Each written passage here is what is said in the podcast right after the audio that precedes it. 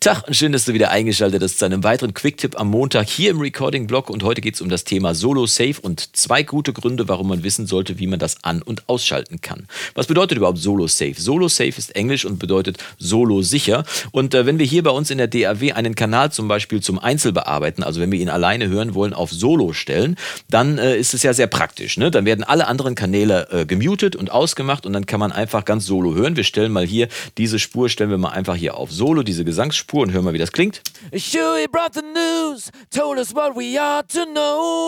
Ne, ich kann also Solo ganz normal nachbearbeiten und bearbeiten vor allem, äh, was ich hier alles ändern möchte. Das Problem ist nur, wenn ich eine Spur wie diese hier habe, wenn wir mal reinzoomen, dann siehst du hier unten, dass ich hier schon zwei Busse mit Effekten bestückt habe. Und die sind natürlich auch auf Mute gestellt worden, als ich auf Solo gedrückt habe. Jetzt möchte ich die aber wahrscheinlich gerne hören, wenn ich das bearbeite. Also gibt es die Funktion Solo Save. Und Solo Save bedeutet dann, selbst wenn ich diese Spur hier auf Solo stelle, dann bleibt die andere Spur, die ich mit Solo Safe markiert habe, trotzdem aktiv. Das heißt, die wird nicht gemutet und läuft dann mit.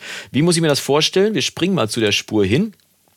Und äh, hier ist die Spur auf der rechten Seite, das ist die Vocal Slapback Spur hier. Und wie du siehst, die ist gemutet. Wenn ich die jetzt, ähm, wenn ich die jetzt Solo Safe schalten möchte, dann muss ich im Prinzip nur auf den Solo-Knopf drücken und dabei eine gewisse Tastenkombination einhalten. Das ist jetzt kein äh, Sieben-Sterne-Code, den man bei einem Safe braucht, sondern bei Studio One ist es ganz einfach. Man hält eigentlich einfach nur die Shift-Taste oder die Hochstelltaste, wie du sie auch immer nennst, und drückt auf S und schon ist das Ganze auf Solo Safe geschaltet. Woran kann man erkennen, dass es auf Solo Safe geschaltet ist? Ich bin gerade im Solo Solo-Modus man kann man es nicht direkt erkennen. Ich schalte den Solo-Modus mal aus und dann siehst du, warte, so, so, jetzt schalte ich ihn aus. Jetzt siehst du, ähm, dass äh, das S eigentlich in grün ist. Bist du also nicht im Solo-Mode, dann markiert ein grünes Solo-Zeichen, dass dieser Kanal Solo-Safe geschaltet ist und dementsprechend, wenn du auf Solo stellst, dann nicht gemutet wird. Super praktisch, weil dann kann man nämlich, wir springen mal wieder zurück zu der Spur, dann kann man jetzt das Ganze genau so hören, wie man es bearbeiten möchte, nämlich mit den Effekten.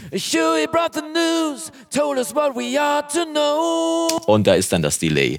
Aber warum ist es jetzt wichtig zu wissen, auch wie man es aus ausschaltet. Ganz einfach. Denn wenn du die Bearbeitung hier äh, fertig gemacht hast von deiner Stimme zum Beispiel und du willst danach, sagen wir mal, den Bass solo bearbeiten, dann ist es wichtig, dass du auch weißt, dass man Solo Safe wieder ausschalten sollte für diesen äh, Vocal-Kanal. Denn wenn du den Bass auf Solo stellst, bleibt ja die, äh, die Effektspur vom Vocal trotzdem aktiv, weil die steht ja auf Solo Safe. Deswegen ist es ganz wichtig, wenn du eine Bearbeitung gemacht hast mit Solo Safe-Modus, dass du danach dann diesen Solo Safe-Modus ausschaltest, damit du nicht zum Beispiel beim Bass bearbeiten die ganze Zeit das Delay von den Vocals im Hintergrund Hintergrund hörst. Also, gut zu wissen, wie man Solo Safe einschaltet. Ich weiß nicht, wie es in deiner DAW aussieht. Bei Cubase weiß ich es nicht. Bei Logic weiß ich, es. Da musst du einfach nur die Kontrolltaste beim Klick auf die Solo-Taste halten. Aber schreib doch mal unten in die Kommentare rein, wie es bei Cubase, bei Pro Tools, Reaper und so weiter ist, damit wir dann alle nachlesen können für die Leute, die sich noch nicht so gut auskennen in ihren DAWs, dass die nachschauen können, wie das Ganze funktioniert. Wir sehen uns nächste Woche wieder zu einem weiteren Video im Recording-Blog und bis dahin wünsche ich dir vom Guten das Beste. Mach's gut und Yassou.